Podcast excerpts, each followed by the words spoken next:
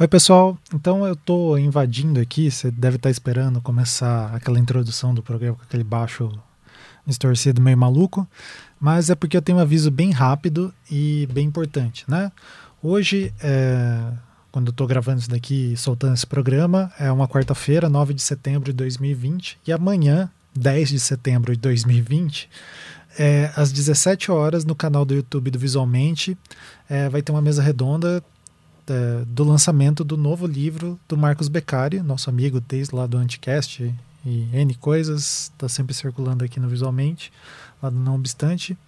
É, ele está lançando um livro novo dele, chama Das Coisas ao Redor. Daí eu vou mediar essa discussão que vai ser entre o Marcos, a, o professor Daniel Portugal, também nosso amigo, e o professor Rogério de Almeida.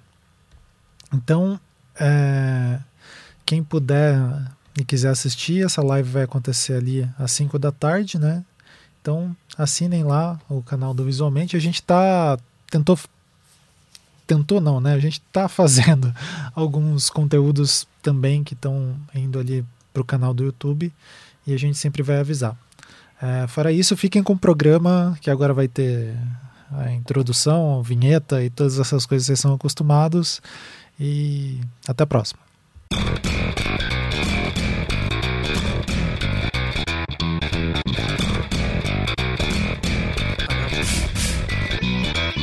Eu sou Almir Mirabô. Eu sou Ricardo Cunha Lima. E este é mais um Visualmente. E aí, Ricardo, quer dizer que a gente só fala de quadrinhos aqui agora, né? Não fala mais nada. Bem, quando a gente convida o Bruno Porto, né? Fica difícil falar de outra coisa. É, a gente chamou o Bruno Porto, cara. Ele e, um então programa. nós tivemos mais um programa de quadrinhos, então. Entendi. Mas quadrinhos é design? cara, segundo o Bruno Porto. Isso aqui não é um podcast de design? Mas isso aqui é um podcast de design? Então vocês estão falando de quadrinhos, então quadrinhos é design? Tô, a gente tem que entender esse negócio. Cara, é, como é que foi o programa? Conta aí. Quem veio e, e como é que foi? Cara, é isso. O Bruno Porto estava é, presente completamente no tema predileto dele, né, que é quadrinhos, que ele é o cara está virando um grande especialista nesse assunto. Sempre foi, agora está se manifestando plenamente. Estamos sempre felizes de ter ele aqui. A gente está querendo, porque ele é, ele é o, o, nosso convidado que bate todos os recordes de audiência. O cara é foda.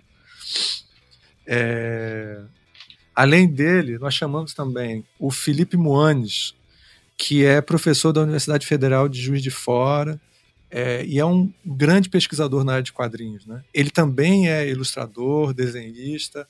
É, Legal. E, e é, aí você vai ver lá, a gente, discute todas essas polêmicas e tal.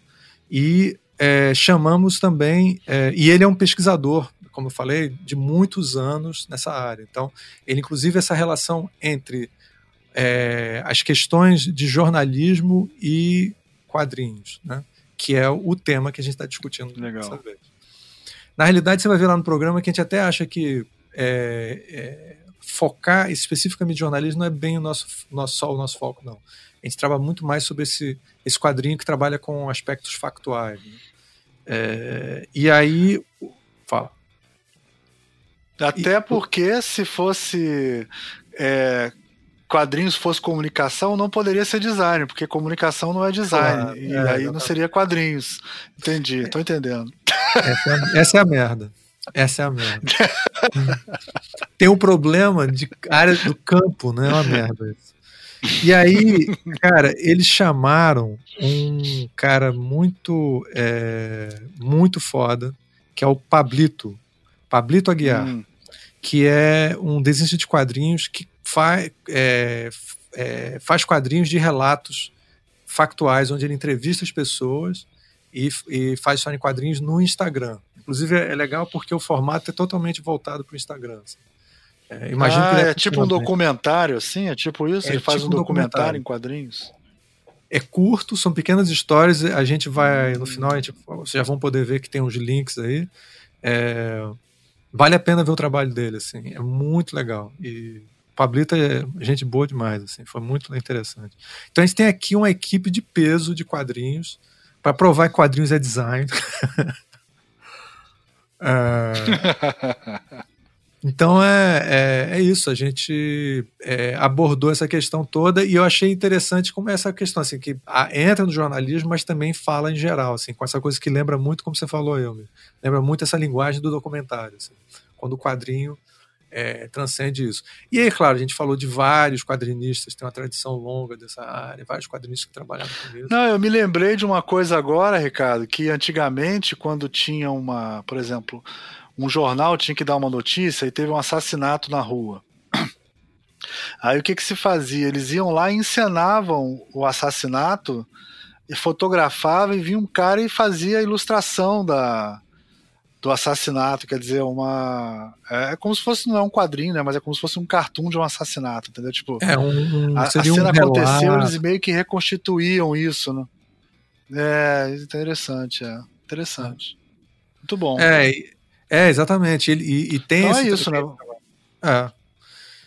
Mas e aí, temos outras, outras notícias? A SBDI tem alguma notícia pra gente aí? Conta aí, o presidente tem que manter gente informado. Cara, eu acho que se você não sabe o que é SPDI, você tem que pesquisar, porque você é uma pessoa desinformada.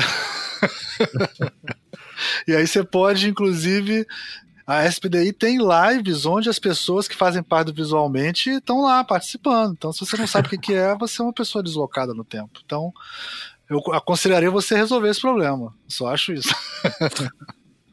Então, gente, a dica é que a SPDI tem um canal no YouTube, tá? Vocês podem ir lá e ver as lives que estão sendo produzidas pelo Almir e pelo Rafael Ancara. Como eu já disse outras vezes, eu acho excelentes lives, mas eu sou suspeito. Então vão lá e vejam vocês também. É isso, isso professor. Vamos pro programa? Vamos pro programa. É isso.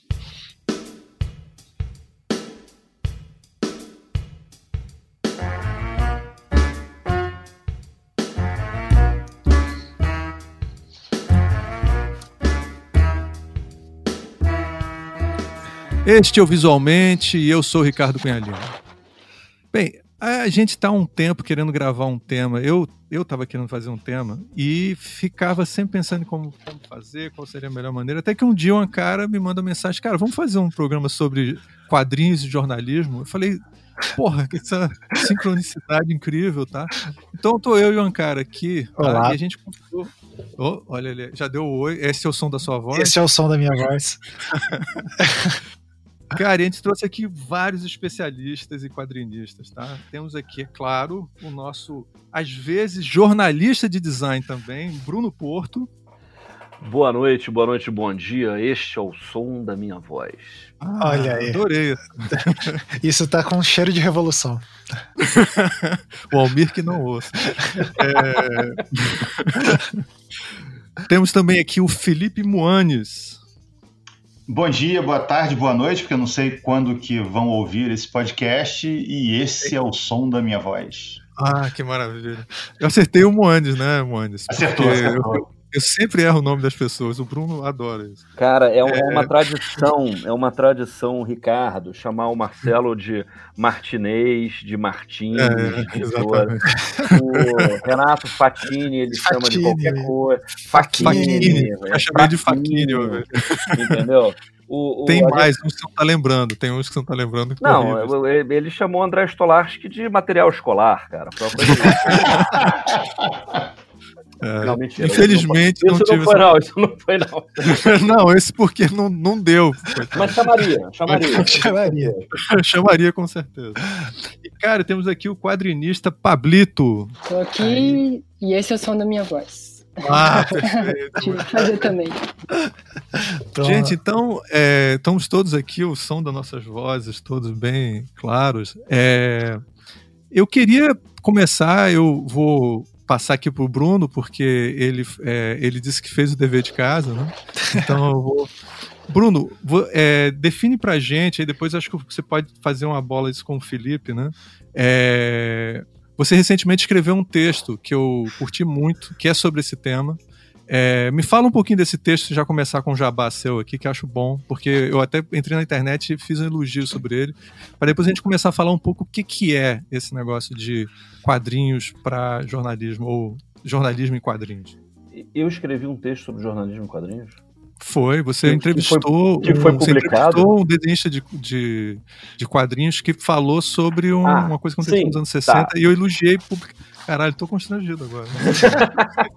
Não sei mais do que estou fazendo. Não, eu, eu fiz uma entrevista com o Derf Back que é o, o quadrinista estadunidense que uh, é autor do Meu Amigo Dahmer, é, que é o, é o livro mais famoso dele, e, e, além de. ele fez outras coisas, uh, que é um quadrinho uh, biográfico, autobiográfico. Na verdade, ele, é, ele é um relato biográfico, porque ele é, estudou com, com, com o, o Dahmer, é, que é um serial que depois, enfim, se tornou um dos, dos uh, mais infamous é, serial killers do, dos Estados Unidos no, no, no, final dos anos 70, 80. É, e, ele, e ele publicou isso. Ele estudou com o Dahmer na, na, na, escola, né, no ensino médio, e isso depois ele, ele quando se descobriu anos depois, né, que o Dahmer matava pessoas, enfim, é, tra transava. Ele falou assim, ah, claro. Eles sempre acharam uma coisa. Caiu a ficha, né? Não, exatamente. Eles achavam que o cara, o cara era freak, ele, ele era esquisito, etc. E ele, enfim, ele, ele, ele trabalhou isso, né, até, até como um grande sentimento de culpa, porque Uh, ele, era, ele fala que o, o era um daqueles caras que tinham escorrido né, pelas, pelas uh, ranhuras do sistema, porque ele claramente era um cara uh, com, com, problemas sociais e mentais. Ele, no último ano da escola, ele bebia, mas era aquela coisa, os professores fingiam que não, não viam, né? Eh, é, e, e, os amigos meio brincavam, tratavam como bullying, etc e tal. Enfim, era aquela figura esquisita da escola. E anos depois, enfim, ele, ele até trabalhou um pouco essa coisa de culpa e tal. E ele fez uma história em quadrinho rápida disso, e só que ele passou 10 anos achando que isso merecia uma coisa. Ele fez um, um, um livro que foi premiado uh, em Angoulême, no Festival uh, Internacional de Quadrinhos de Angoulême, na França. Foi adaptado como, como, como filme, né? virou um, um filme de entretenimento, por assim dizer. É, e enfim, e, o, e, o, e, e, boa parte dos quadrinhos que ele, que ele faz são baseados no relato dele. E ele, ele preparou um, um uma graphic novel para esse ano, que era para ter saído, mas a pandemia atrasou completamente, que é sobre Kent State, que foi uh, é uma universidade em Ohio, onde ele, onde ele morou, ele, ele, tinha na época 10 anos, na época que isso acontece, em que uh, é a primeira vez em que os, o, a Guarda Nacional atira contra manifestantes é, da, da, pela, contra a guerra do Vietnã, que acontecia né, no início dos anos, nos anos 70, e matam oito pessoas. Né? E eu tive em Anguleme agora no início do ano e, e, e eu já conhecia o Dahmer, da, o, o Dahmer, desculpe, o, o Beckderf.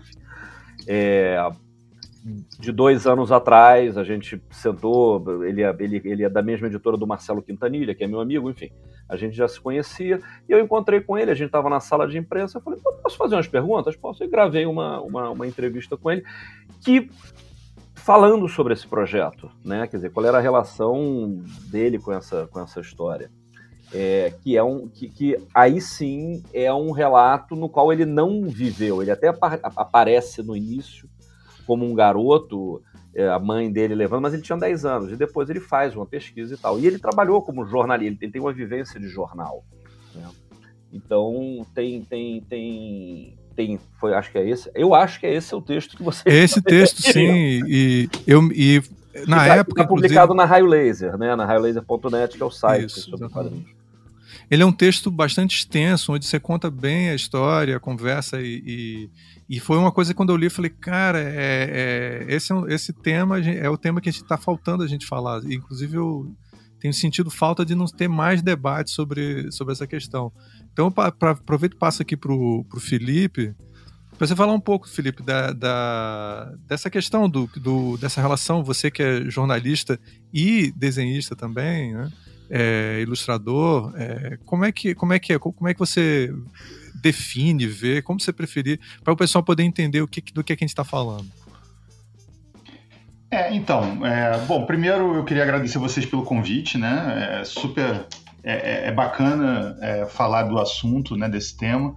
É, eu, eu, vejo o jornalismo em quadrinhos de uma forma muito curiosa, porque é, ele tem uma, assim, não é exatamente uma gênese, né, mas ele, ele tem, normalmente as pessoas falam que esse quadrinho jornalístico começou com o Joe Sacco, né, e aí você vai ter uma, os álbuns dele, Palestina, Gorage, Notas sobre Gaza e tal, e é, de fato a partir dele várias pessoas começam a fazer um tipo de quadrinho, seja mais curto, seja mais longo, em álbum, graphic novel, que é, tem esse caráter é, jornalístico, né?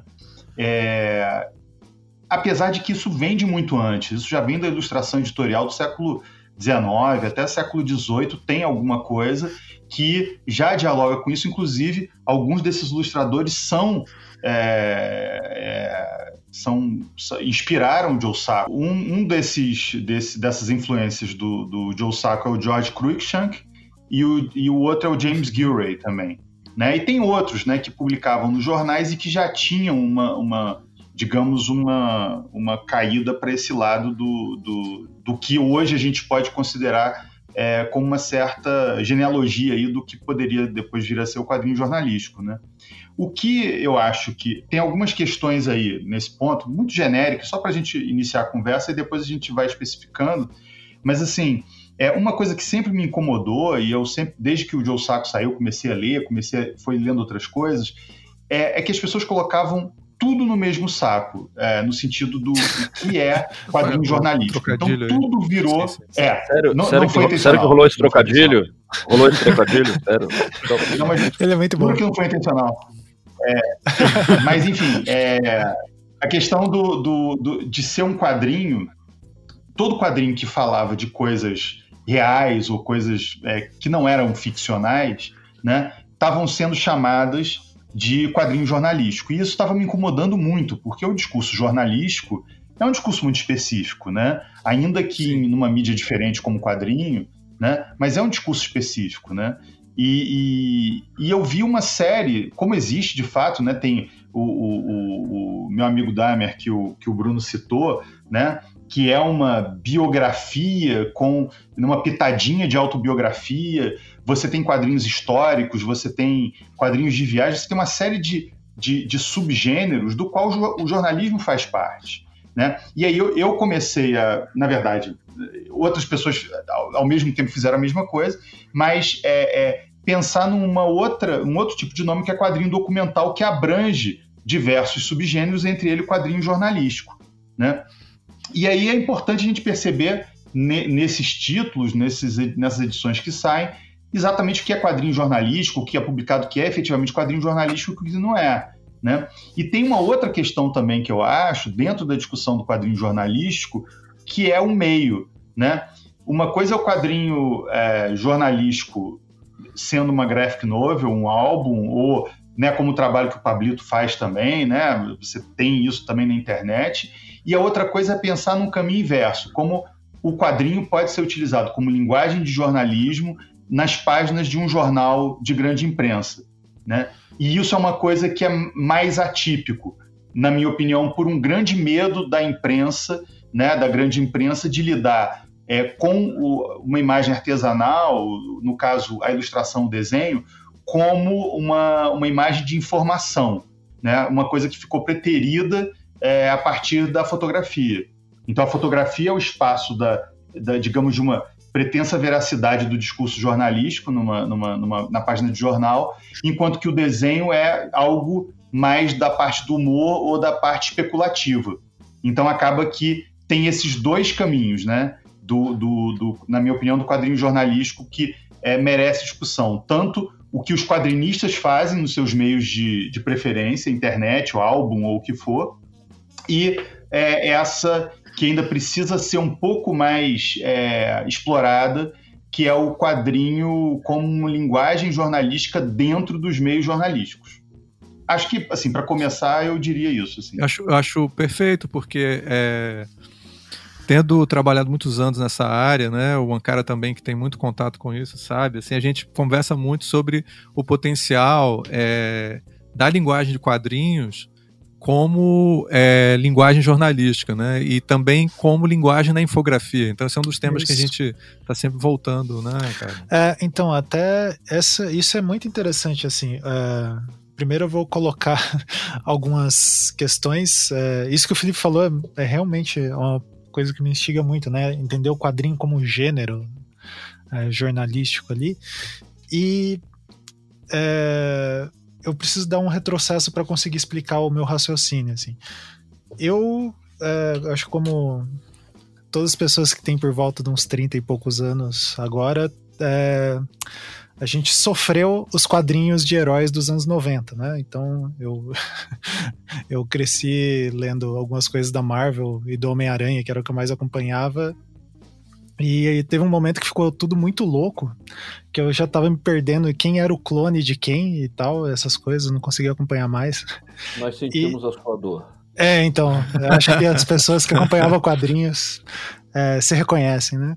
E aí eu, eu larguei quadrinho de vez, assim, tipo, tanto eu gostava de fazer história em quadrinhos, foi um negócio que virou um trauma mesmo, e eu passei até enfim, a faculdade inteira tinha galera que curtia quadrinhos, eu ia sentar do outro lado, não queria ver sobre, nada sobre isso, nem conversar. E daí no, no Anticast que eu voltei, revisitei os clássicos, essas coisas todas. Uh, conversar. O Ivan e o Beccari realmente são péssimas influências. Olha aí o que me Sim, fizeram é, comigo. Mas é, não sempre precisava nem, nem né, é, estabelecer isso. Exato. É meio claro, assim. E aí, é, uma coisa que começou a me chamar muita atenção, eu tenho um colega que chama Lucas. Logo que eu mudei para cá, para Curitiba, ele foi um dos primeiros amigos que eu fiz aqui. É, e daí ele sempre é, que eu ia na casa dele, ele me dava alguma coisa para ler, assim. E daí ele me tacou na mão um, um livro do Guy é, Delisle, é um quadrinho, que era alguma coisa em Pyongyang. Era, resumindo, eu não sei eu falar o nome do cara. Eu acho que é só é Pyongyang, é o quadrinho de viagem Pyongyang. dele que ele isso. faz, é, isso.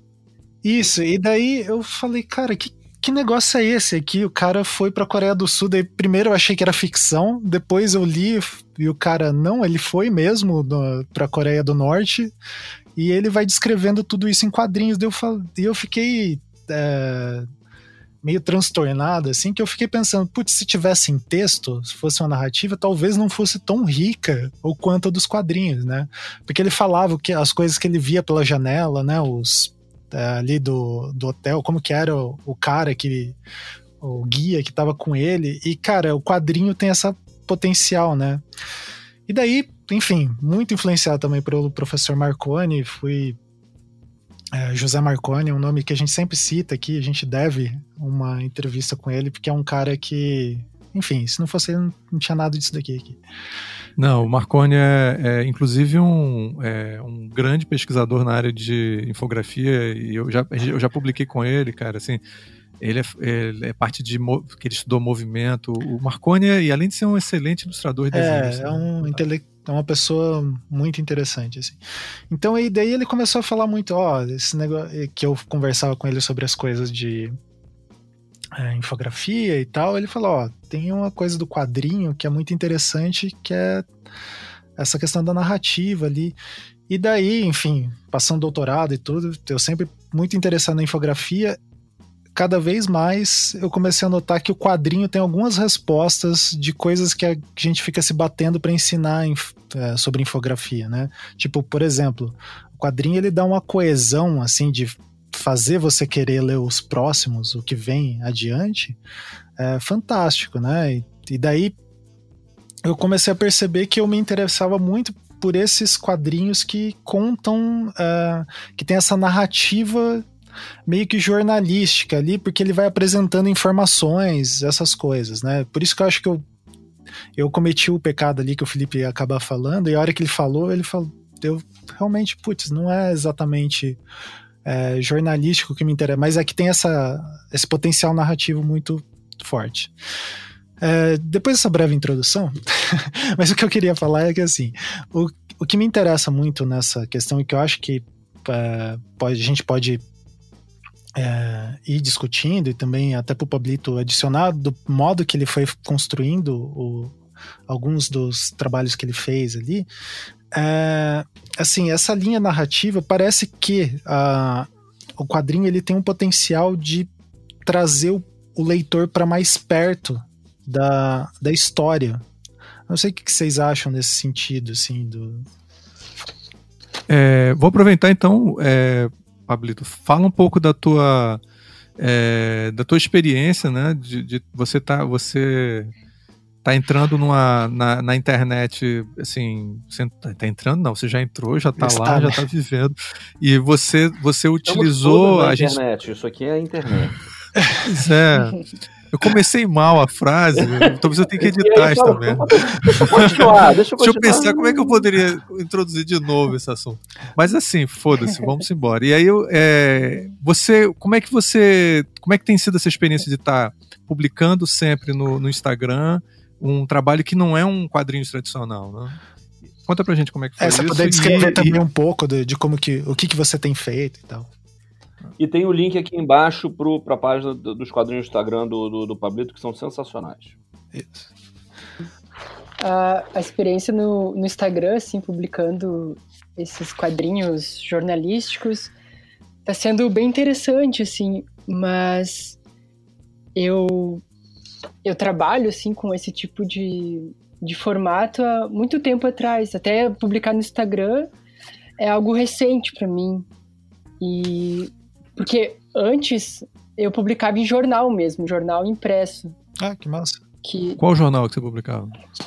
É no jornal aqui da minha cidade, Alvorada, jornal ah, pequeno, legal. assim, sabe? E foi, foi mais ou menos aí que tudo começou, assim, em 2016. Uh, e eu digo que a minha história com, com jornalismo foi um encontro, sabe? Uhum. Porque eu comecei a trabalhar nesse jornal aqui de Alvorada, né, que é onde eu moro, no Rio Grande do Sul, como diagramador. Eu fazia diagramação do jornal e as charges dos jornais, do, do jornal, né? E, e daí uh, eu, eu gostava muito do gosto ainda, né, do Liniers, sim, que é um sim cartunista argentino. E ele, e ele, ah, ele faz várias coisas, assim. Ele ilustra shows e agora ele faz um, um tipo de stand-up desenhado. E dentre essas várias maluquices que ele, que ele faz, fazia, uma delas era jornalismo em quadrinhos. Ele entrevistava artistas famosos pro, pro jornal La Nación artistas tipo Ricardo Darim, o Jorge Drexler. E eu achava isso muito interessante. Uhum. E daí, como eu estava nesse jornal aqui de Alvorada, eu pensei em aplicar a mesma ideia, assim, sabe? Que o, que o Liners fazia lá na Argentina. E também como uma forma de, de exercitar a minha a minha timidez, sabe? Uhum. E de... Não sei se eu me perdi, você tá entendendo? Não, não. não sim, sim. Tá perfeito. perfeito. Uhum. Daí, Pablito, é, então é, você chegou a, no jornal ali publicar algumas coisas tipo entrevistas mesmo? Como que funcionava nessa época? É isso. Eu trabalhei uns seis meses só com diagramação charge. Uhum. Daí eu propus essa ideia pro pessoal da, da redação de começar a sair na rua e entrevistar os moradores de Alvorada. Uh, e eles toparam, sabe? Então, uhum. sim, eu entrevistava, a entrevista durava mais ou menos uma hora, assim. E. E a cada, e a cada entrevista era uma descoberta diferente, assim, porque. Hum, eu não sabia como fazer o quadrinho, não sabia se ia dar certo. Mas fui aprendendo na prática, assim, sabe? Como.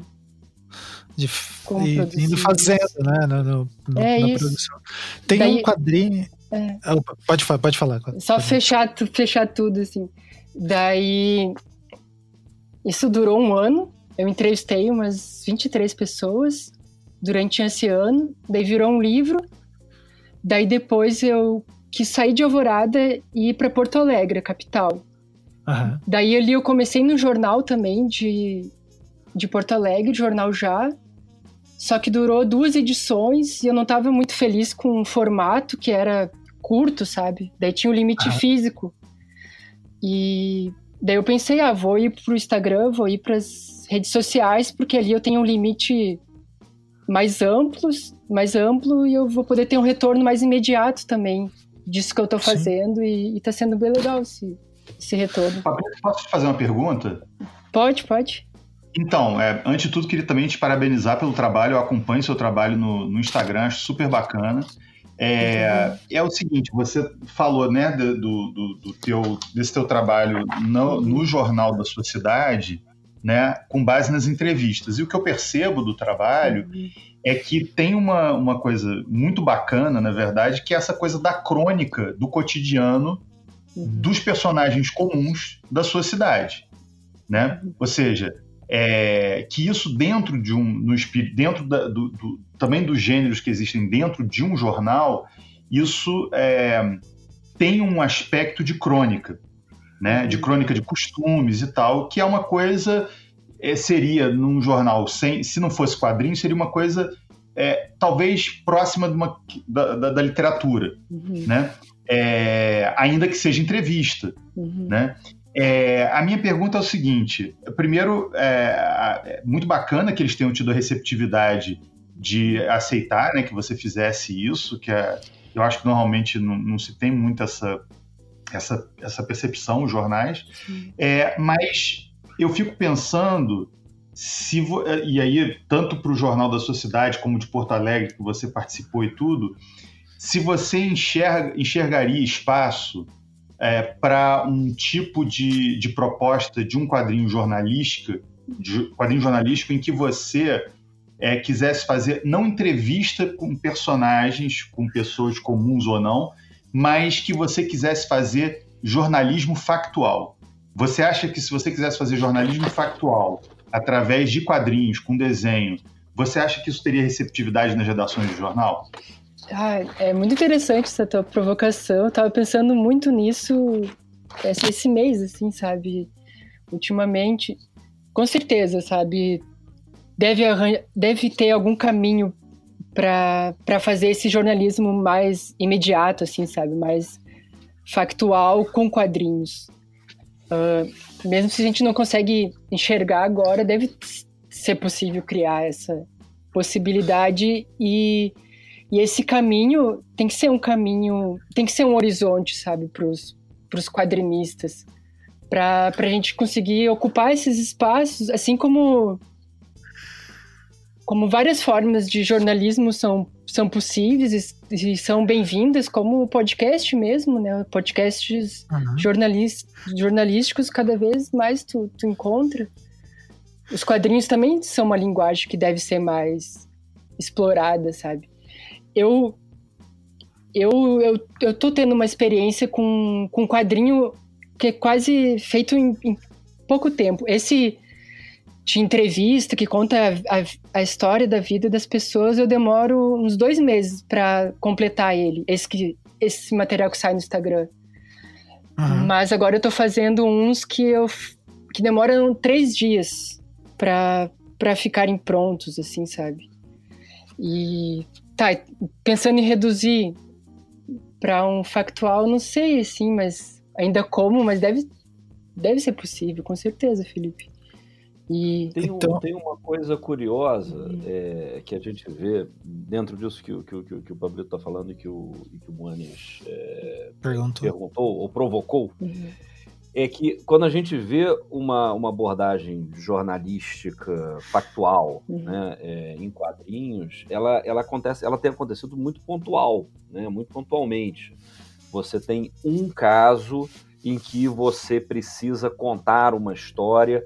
Muitas vezes é, é o caso de, de, de tribunal, né, que você é, não permite a entrada num julgamento de, de, de, fotógrafos, etc e tal. E aí volta de novo aquela história da, da, da digamos, da, da do, do, preconceito com a imagem, né? com, a, com a ilustração. Né? Quer dizer, no jornal, o, o, a palavra ela vale mais do que a imagem é, e a foto vale mais do que o, o desenho e isso só não acontece quando tem esse caso, por exemplo, de tribunal. Né? O Ricardo ele, ele, ele, ele, ele trabalhou, quando você trabalhou no Correio Brasiliense, você cobriu, não foi, Ricardo? Algumas. Foi, foi. É, eu, eu, eu você colocou super bem, Bruno, porque o que, a gente, o que a gente vê é uma coisa pontual mesmo. Porque, por exemplo, estavam precisando de um. É, ia ter o, o, julgamento do Índio Galdino e eu trabalhava no Correio Brasiliense, isso na virada do século. Assim. O julgamento dele e, não, né? Não, o, é, o julgamento do assassino dele. Desculpa, não o julgamento do Galdino, cara. Yeah, Minha cabeça tá perfeita hoje. Tá assim. Você viu que a, a engrenagem está super lubrificada aqui na minha mente, tá ruim mesmo. Não, mas é porque, não, o julgamento é, é, dos é assassinos do Índio Galdino. Bolsonaro, meu amigo, a gente nunca sabe, entendeu? acabar julgando o cara. Vai, é, cara vagabundagem, tava ali, é, vamos botar em cana. Vai que, vai que, né? Rolar um, um, colapso no tempo e o Bolsonaro era presidente naquela época. Então é o seguinte, é... então naquela época estava tendo o julgamento dos assassinos, né? e a, não podia entrar com câmera fotográfica. É muito comum, especialmente nos Estados Unidos, tem muito gente que vive disso, né, de desenhar o julgamento. E é um trabalho de desenho jornalístico onde é totalmente factual. Todos, todas as únicas representações visuais que existem daquele julgamento são as, os meus desenhos. Então, assim, é uma coisa estranha participar disso, né? É, e eu tenho percebido que volta e meia, por exemplo, a super interessante quer fazer uma história em quadrinhos sobre a, a, sei lá, a Guerra dos Mundos. Aí me chamaram, fiz uma história em quadrinhos de seis páginas. Então, quando alguma coisa onde você se aproxima mais, como acho que o Felipe colocou bem, da máquina do jornalismo. Você não, falou, você não usou essa, esse termo, mas eu estou resumindo nessa imagem, viu, Felipe? Que é quase um pouco a maneira do. Você falou que o, o jornalismo tem uma maneira de pensar, né? É, quando você entra nessa máquina, é pontual, não é uma coisa que acontece sempre. Acho que o Bruno falou bem. É, a impressão que eu tenho. Também, né? ah.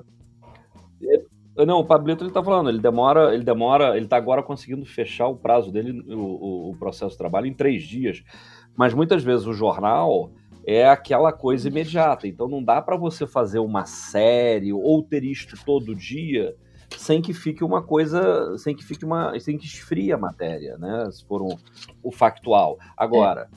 assim como no infográfico, você tem um, um aquele caso, aquele, aquele infográfico que, o, que, o, que você usa, Ricardo, nas suas aulas da, da TAM, né, do, do, Sim. do né, que você tem, você tem tempo para produzir isso um pouco Sim. melhor, tem mais alguns dias, tem mais referência, vai ter uma foto explica, mostrando a explosão aonde não, então é um, então é uma imagem, então é um desenho, né, no caso ah. um, e, e, e, o jornalismo hoje em dia está numa tendência cada vez mais forte de ser mais fria, né? Porque a, você, o Twitter é muito mais é muito mais presente do que o que sai no jornal. Então, assim, você quando sai no jornal, você já todo quando eu me lembro que tem um jornalista que mencionou isso quando eu trabalhava no dia, jornal Dia, que era quando morreu Michael Jackson, a primeira matéria que saiu em qualquer jornal, o mundo inteiro já sabia que Michael Jackson tinha morrido. Então, assim, é, essa coisa do, do, do, momento tá ficando cada vez menos assim. É, o jornalismo está mudando muito, né? Eu acho, em relação a isso. Mas eu acho que essa velocidade, quer dizer, acho que há uma coisa aí também importante, que por isso que eu, eu acho que há uma relação muito grande com a literatura na medida em que, é, se a gente for pensar isso que o Pablito falou, né, o timing de fazer um quadrinho não é o timing do, do jornalismo diário, né?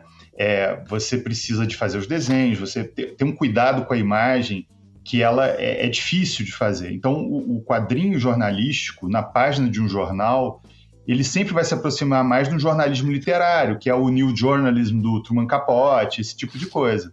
Né? O jornalismo, esse é, diário, quer dizer, é, é, ele, de fato ele é mais difícil, mas né, em quadrinho, na página de um jornal. Mas isso, a questão da ilustração, ela ter ficado em segundo plano para a palavra e para a fotografia no jornalismo, porque se pensar que na época que você não tinha fotografia, era tudo com ilustração.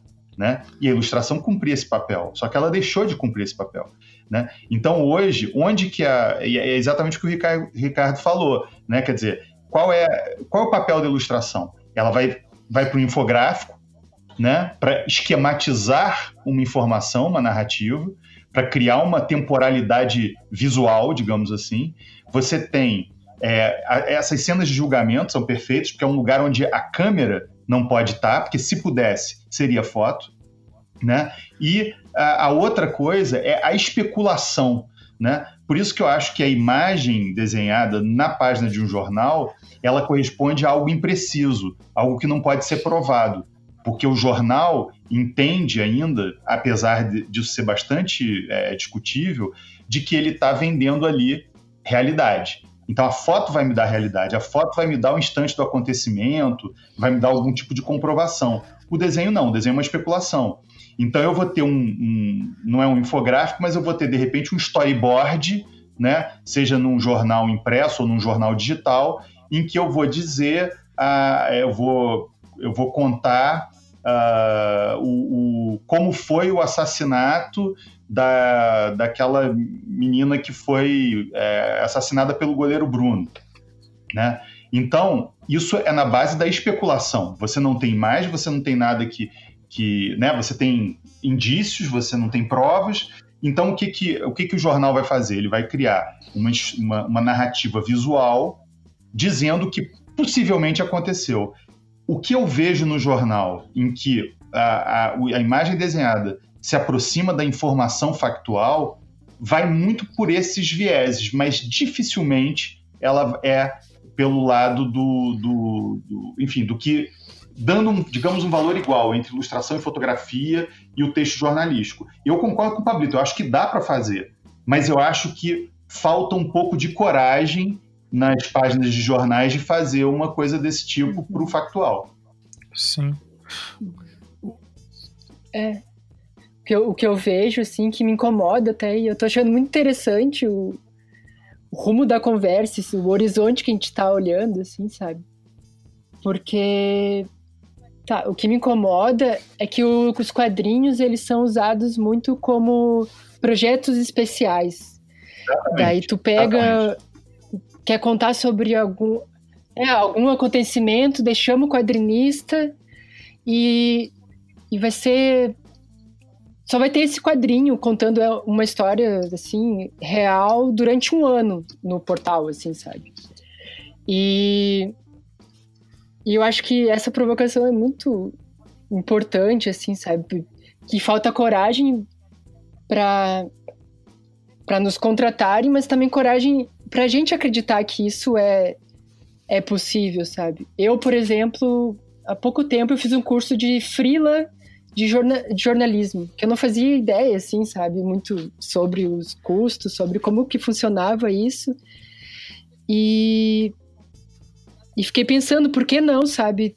Na tabela de Frila, por exemplo, no futuro ter também uma tabela de quanto custa um quadrinho para tu contratar um quadrinista, assim, sabe, para fazer uma matéria.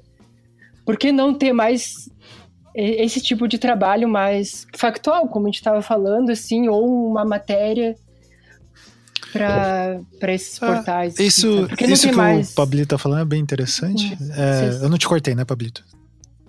então, é. Não, porque, não. assim, pensando, né, que nesse novo momento, assim, eu acho que no, no jornal impresso, realmente. É, talvez eu seja um saudoso de estar tá falando de jornal impresso, né? Mas, é, pensando que os jornais eles estão virando esses portais, se pegar mesmo a folha, né? Como que ela tem trabalhado lá, tipo, tem o UOL e tal, como que as notícias rodam. É, você pensa que, por exemplo, uma publicação do igual a que o Pablito tem feito, que vai no Instagram, pô, ela poderia ser um ótimo gancho para puxar para uma notícia mais completa dentro, né, do, do veículo, assim. Eu acho que é, nesse recorte específico ali, né, do, do desse cenário ali do, do jornalismo é, falta um pouco, né, desse pensamento de como está transitando esse, esse tipo de abordagem nessas mídias, né? De, não precisa estar tá tudo mais dentro da página. Daí eu acho que isso começa a até pegando umas coisas que o Felipe falou lá no começo, né, de pensar o, o jornalismo, por exemplo, eu posso estar um pouco desatualizado, não sou da área de pesquisa em jornalismo, assim, mas eu lembro muito de um, acho que do livro do Nilson Lage, né, que ele vai falar do gênero jornalístico, tá, e daí que a página constitui, né, essas misturas. E como o Felipe estava falando, ah, a foto, ela conseguiu, né, que a, a gente vê que ao longo do tempo também ela conquistou esse espaço, não foi é, realmente do nada, né, como o Felipe tem, bem tem falado. E só que agora desmembrou, né, essa onde reunia tudo, tá tá desmembrado. Tipo, ah, o texto tá num lugar, tem os podcasts, se a gente for ver a Folha, tô usando o exemplo da Folha, que é o jornal que mais acompanho. Mas, tipo, parte do, do conteúdo deles está num podcast de manhã.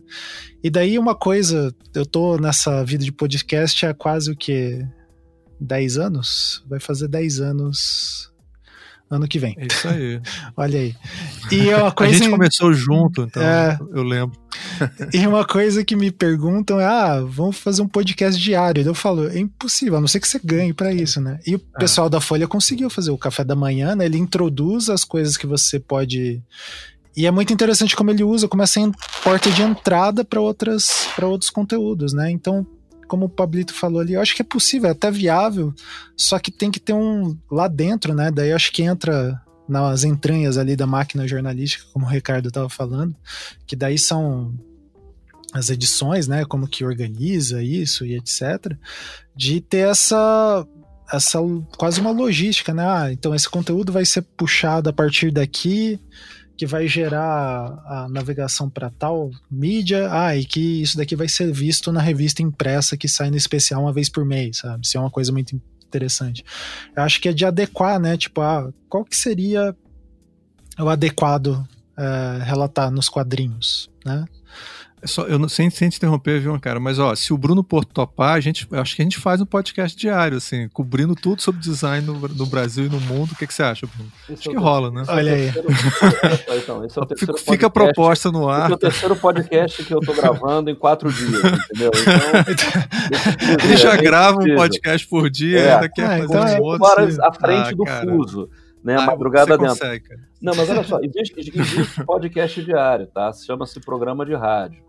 É... que é 24 horas, inclusive. Né? Pois é. Né? Mas vamos lá. O, o, o, o, uma coisa que Felipe e Pablito falaram, dessa, dessa, desse preconceito no, do, do quadrinho, da imagem do quadrinho, do desenho no, no, no factual, eu acho que isso tende a uh, mudar tá, gradualmente, ou em, em, dependendo ainda do.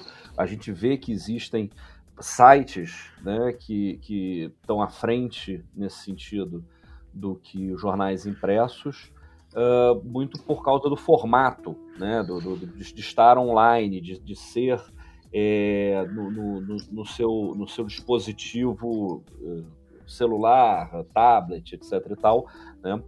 É um, é um, já, já começa aí. Você tem essa possibilidade de uma animação, você tem a possibilidade disso.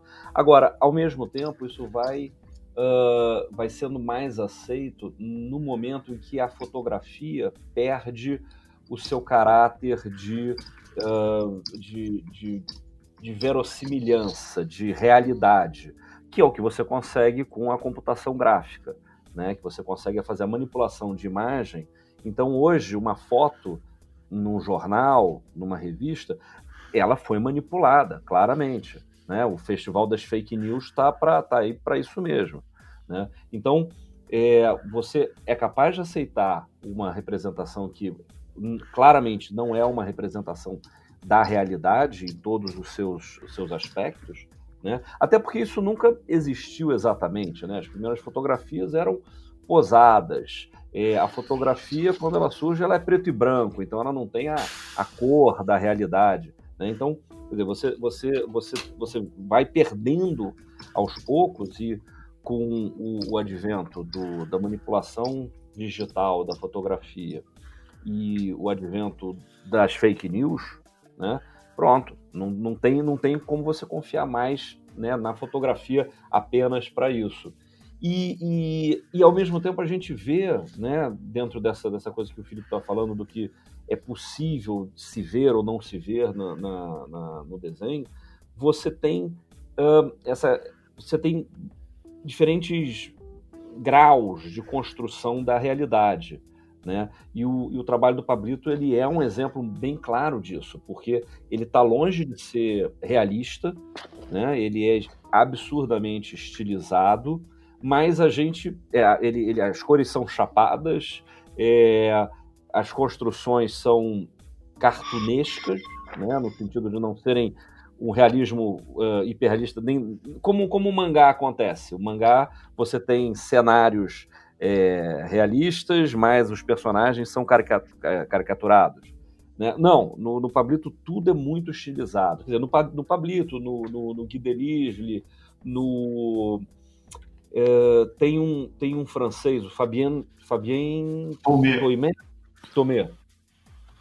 É, saiu a, a, a, recentemente no, no, no, no Eurocomics, no, no canal do YouTube, uma entrevista com, com o Tomé é, sobre um, um, álbum dele chamado Odisseia de, de Akin, que parece que aí está sendo publicado pela. Pode ser pela Mino.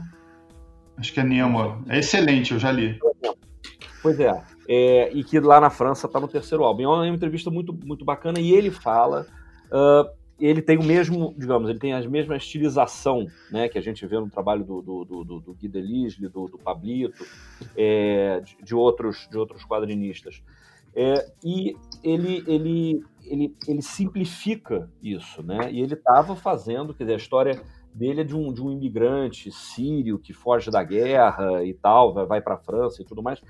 E o, o, o, autor conhecia a Síria, já tinha estado, mas ele não sabia exatamente aquele prédio, aquela coisa. Mas ele vai contando um pouco sobre isso. Ele fala: olha, eu pego uma imagem, eu pego um relato, o meu desenho é simplificado, então não há um, um problema grande de inconsistência, entendeu? Da calçada ser um pouco mais isso ou aquilo, né? Então você também tem esses níveis diferentes de, de, de reconstituição histórica, por assim dizer, né? É, que dentro de um relato ou de uma, de uma, de uma biografia ou de uma mesmo de uma, de uma autobiografia, ele funciona. Né? Agora, é, só, só, me, só me relembra, é, Felipe, quer dizer, a gente tem dentro do, do que você chama de, de, de quadrinhos é, de, quadrinho, de quadrinho documental, você tem a biografia, você tem quadrinho histórico, você tem quadrinho jornalístico, que então, mais? Então, tem quadrinho de viagem, né? Tá. O quadrinho histórico tem alguns teóricos de quadrinho que não consideram, eu, eu considero, mas é, tem alguns teóricos de quadrinhos que não consideram quadrinho histórico como quadrinho documental, né? Hum. Mas tem a biografia... Você teria um exemplo, Felipe? Desculpa, é só para porque, por exemplo, eu estou me ocorrendo aqui, sei lá, se o cara fizer a vida do Picasso, aí, sei lá, e ele toma liberdades. Aquilo é literatura ou é jornalismo? Mas, mas o, o, o, Picasso é biográfico. Sim, mas é histórico, não? Será que o biográfico. Não, sim, é claro, né? Você tem, é. você tem é, meio do caminho para tudo. É, como, é, como é que, que você eu, classificaria? Dá um exemplo de quadrinho histórico, Felipe. Então, é, o, a, eu acho que tem. Eu estava lendo uma, uma, uma, uma definição é, recente, acho que era do, do Chartier, não sei se era do, do Bourdieu, alguma coisa, que era sobre a questão do a diferença do jornalismo para o histórico, né? É que o, o, o, o, jornalista ele faz um relato tendo com, como base uma fundamentação em documentos que estão disponíveis para ele no presente. E o histórico sempre especula sobre algo que aconteceu. Então há uma boa dose de fabulação no discurso histórico né? Por mais que você tenha evidências, mas você não tem, né? Você não dá para perguntar lá para o faraó como é que foi a construção da, da pirâmide, né? Então, é, eu acho que as pessoas têm uma, uma, uma, autora que eu acho muito boa, mas eu discordo disso é, nesse sentido dela, que é a Nina Mikovits, que é uma inglesa, é, que ela vai dizer que histórico não é, não é, não é enfim, não seria documental, não é documental, porque ele é um quadrinho que ele não é, uh, enfim, é, ele não tem, não, não, não, tem como uma base documental, digamos assim, né? Ele, ele é uma especulação. Agora, você vai olhar, por exemplo, um quadrinho como o, o Angola Janga e o Cúmbio do Marcelo Dessalete, vai dizer que aquilo não é história? Não vai dizer que aquilo não é documental? Foi mal. É, é, é uma coisa embasada, né? É, e tudo tem fabulação, né? A história não seria construída nos livros sem fabulação. Por que exigir do, do, do que o desenho seja real? Isso que o Bruno estava falando, por exemplo, né? A fotografia, o simples fato de enquadrar é uma, é uma, é uma impõe uma condição subjetiva e intencional do que é o real. O que deixa de fora não existe, né? Então o desenho, na minha opinião, ele é ainda melhor do que a fotografia para falar do que está acontecendo, né? Porque você pega, por exemplo, vou pegar o Joe Saco, né? O Joe Saco, é, às vezes você pega uma fotografia de uma zona de guerra, é, você tem a distorção da lente, você tem o enquadramento, você tem é, uma série de elementos da imagem que não, tão, não tem definição. Vai pegar uma tomada aérea do Joe Saco da Palestina, a quantidade de detalhe que, que tem, e, e, e, pensa se uma fotografia seria capaz de dar aquela quantidade de informação. Não seria, né? O, o, o, outra coisa, por exemplo, o Joe Sacco tem um quadrinho, acho que é o, acho que é o Gorage, eu acho que é o Gorage, eu não tenho certeza, que ele tem uma imagem que é muito cruenta, que é de um, de um soldado, eu sempre dou esse exemplo, que eu acho ele bem forte, na verdade, que é um soldado é, morto, sentado no, na, numa, né, na quina, assim, encostado numa parede, nas pernas dele, com uniforme e tal, e da cintura para cima só tem a, a espinha, a coluna vertebral. O cara foi explodido. Essa imagem ela só é possível, possível desenhada. Você não coloca isso numa página de um jornal, numa fotografia. Você pode estar diante daquilo, mas a questão do bom gosto impede você de colocar aquilo numa página de jornal. As pessoas param de comprar jornal, né? é, e a Susan Sontag vai falar muito isso no Diante da Dor dos Outros, né, que é um livro excepcional. Então, assim, o quadrinho, na minha opinião, e o desenho, ele é mais eficiente e é mais próximo de chegar a uma leitura do real, porque real a gente nunca chega, do que propriamente a fotografia. E exigir da história, né, falar que a história é, não é um discurso, o quadrinho histórico não é documental, é, é, é uma bobagem. É pensar numa história positivista, numa história tradicional, que a própria história já, já admite outras variáveis né, é, no, no é, que intervêm no discurso histórico, como a memória, o testemunho, enfim, uma série de coisas. Né? Sim, sim. Perfeito. Eu vou puxar então esse ponto para o Pablito, já que a gente está entrando aqui, Pablito, nas questões mais epistemológicas do, da, do. Eu ia perguntar para você o seguinte: por que, que você acha que, que os jornalistas não valorizam tanto? Já que, por exemplo, eu e o Ankara, a gente trabalha muito na área de gráficos estatísticos e tal. Cara, tem uma coisa completamente abstrata, completamente diferente da fotografia, que são números, né? E as pessoas valorizam aquilo como fato jornalístico, mas não valoriza, por exemplo, um desenho? Porque, na tua experiência, você sente. Como é que você vê isso, cara? Pois é, por que, que não valorizam? Por que, que eles não valorizam o desenho como fato? E valorizam fotografia e gráfico estatístico. Quer dizer, você trabalhando no jornal, você, você tem alguma opinião sobre isso?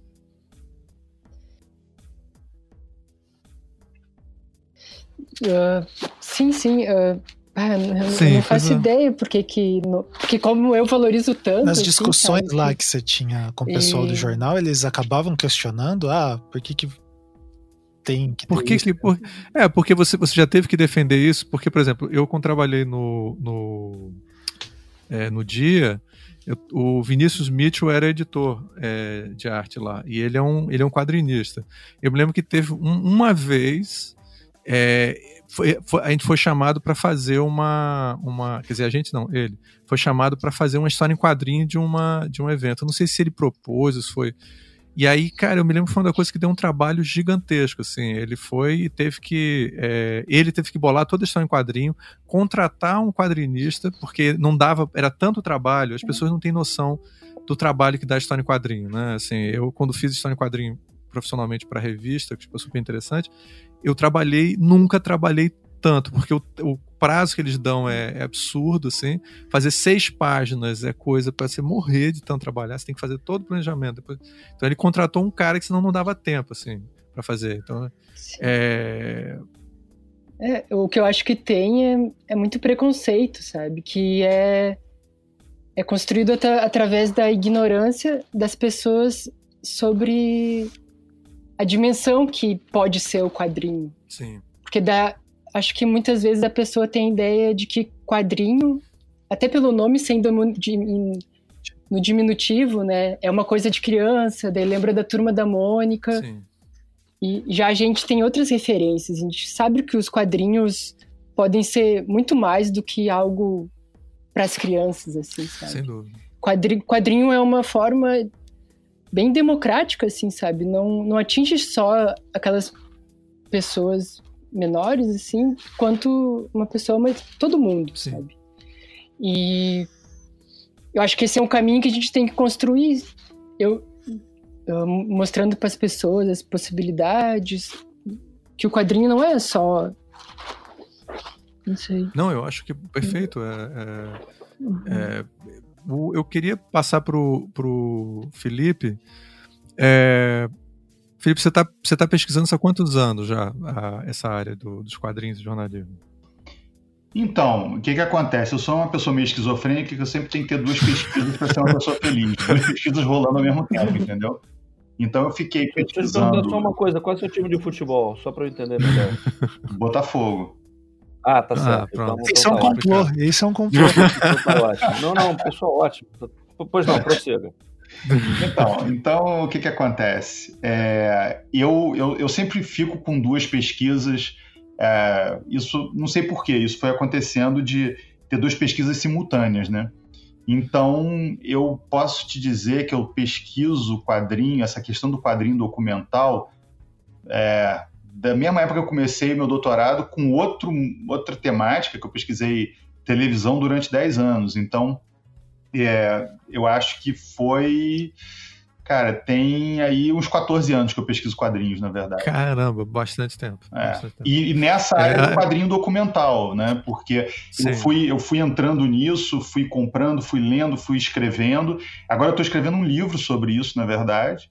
E, e, e assim como o, o Rafael, é, depois de me acostumar com esse tipo de gênero de quadrinho, quando eu pego uma, uma, uma revista de super-herói nova para ler, eu não aguento, eu paro no meio, assim. É, eu, eu tentei voltar, não consigo mais. Insuportável. Cara, eu também, também. Eu não consigo mais, cara, assim. O Bruno vai me perdoar, cara. Ele vai ficar chateado quando o Almir vai ficar puto comigo. Mas, cara, eu tenho, eu tenho dificuldade, assim. Eu, hoje eu vejo, leio muitas coisas de super-herói, com algumas exceções, tá? Tem alguns, assim, que são fantásticos, tipo Frank Miller e tal. É, acho que mais, Embora é essa mais última... fácil ler coisas que a gente já leu, que a gente gostava, mas ler coisas novas de super-herói é uma preguiça monumental. É, difícil.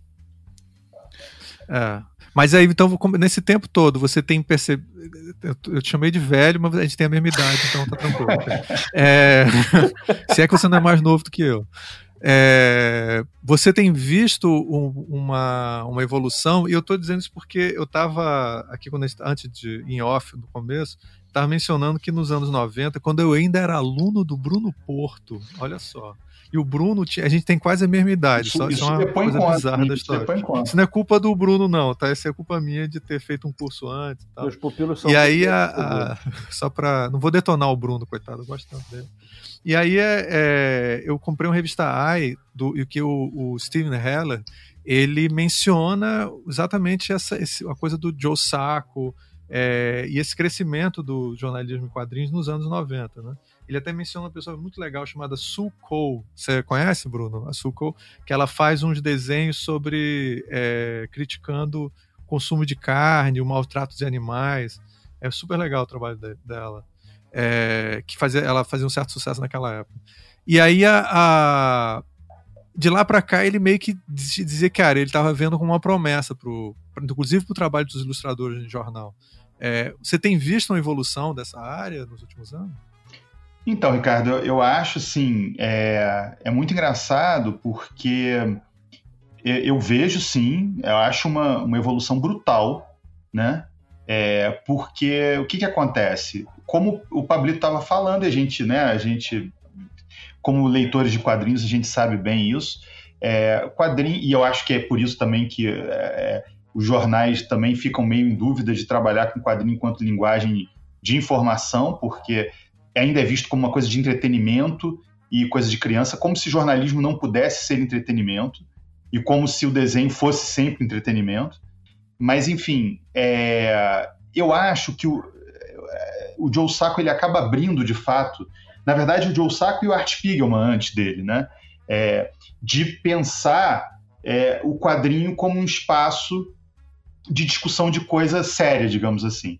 Né? Porque esse espaço já tinha sido aberto pelo Robert Crumb na década de 60, de discutir cotidiano, pessoas comuns, né? o Harvey Pecker também, mas é, eles vão trazer esse negócio. Então, é, de lá para cá, o número de autores, é, até porque é um desenho que tem uma tradição que vem do underground, é esse desenho não realista, esse desenho mais estilizado, preto e branco. Então, várias pessoas caminham, acabam caminhando para esse tipo de gênero. Né, com histórias excepcionais, né? Então, assim, o que eu vejo, é, é, eu acho que tem um crescimento e eu vejo isso acontecendo em dois polos, né? O primeiro é num aumento significativo de é, autores de quadrinhos documentais, né? Então, por exemplo, eu morei na Alemanha três vezes. A Alemanha, você chega numa, numa loja de quadrinho, cara, tem uma prateleira uma prateleira inteira, né, voltada para quadrinho documental e, e dizendo assim, ah, jornalístico, biografia, né? Quer dizer, é, é, uma coisa consolidada, que é uma coisa que você, no final da década de 90, você não tinha nada parecido com isso, parecido com isso, né? E, e o que acontece é que esses autores se proliferam, né? Você compra um, um dia, quando você vê, surgiram mais dois. É, é, é, autor de quadrinho documental é que nem Gremlin, né? Eles surgem do nada. E, e ca cada vez mais tem coisa para você ler. Né? Então, isso é uma coisa. A outra coisa é um aumento do campo de leitores. Então, por exemplo, isso que o, que o Pablito faz, de colocar na internet, que o Leandro Assis faz, né, com aquela série dele também que ele publica no Instagram, isso é genial, porque o que acontece? Pessoas que acham que o quadrinho é coisa de criança, né, que estão lá no Instagram, aí pô, vai ver ah, pô, o quadrinho do Pablito, ah, o, o quadrinho do Leandro Assis, ou de sei lá mais quem. Aí o que, que vai? Pô, olha só, dá para fazer um, um, conteúdo, pô, quadrinho não é só coisa de criança, começa a se interessar e isso chama pro, pro, pro livro do Pablito, vai chamar na livraria, vai começar a observar outros títulos, e daqui a pouco o cara tá lendo o quadrinho com um gênero né, literário, de quadrinho, enfim, sem nenhuma ligação. Às vezes o cara não teve nenhum tipo de contato, assim, além do, do contato tradicional de infância com um quadrinho de super-herói, Mickey, Turma da Mônica ou qualquer coisa que o valha, mas assim, pô, aí começa a ler. Então, eu acho que está havendo não só uma, uma, uma fortificação no campo do, do, das obras e, do, e dos autores, que tem crescido exponencialmente, como da base de leitores também, justamente pela possibilidade de você ter acesso a um tipo de quadrinho por redes sociais e pelo meio digital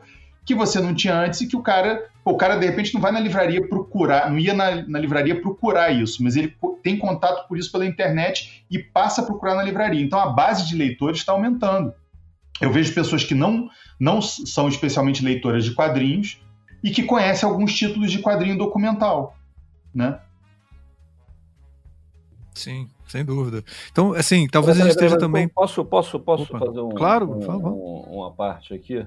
É...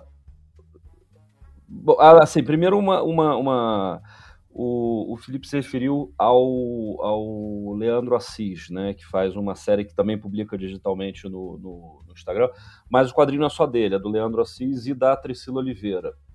É, a outra coisa é que, vamos então conversar um pouquinho sobre suporte, né, porque há poucos minutos atrás, vocês subiram nos seus saltos altos e ficaram esculhambando os pobres dos super-heróis.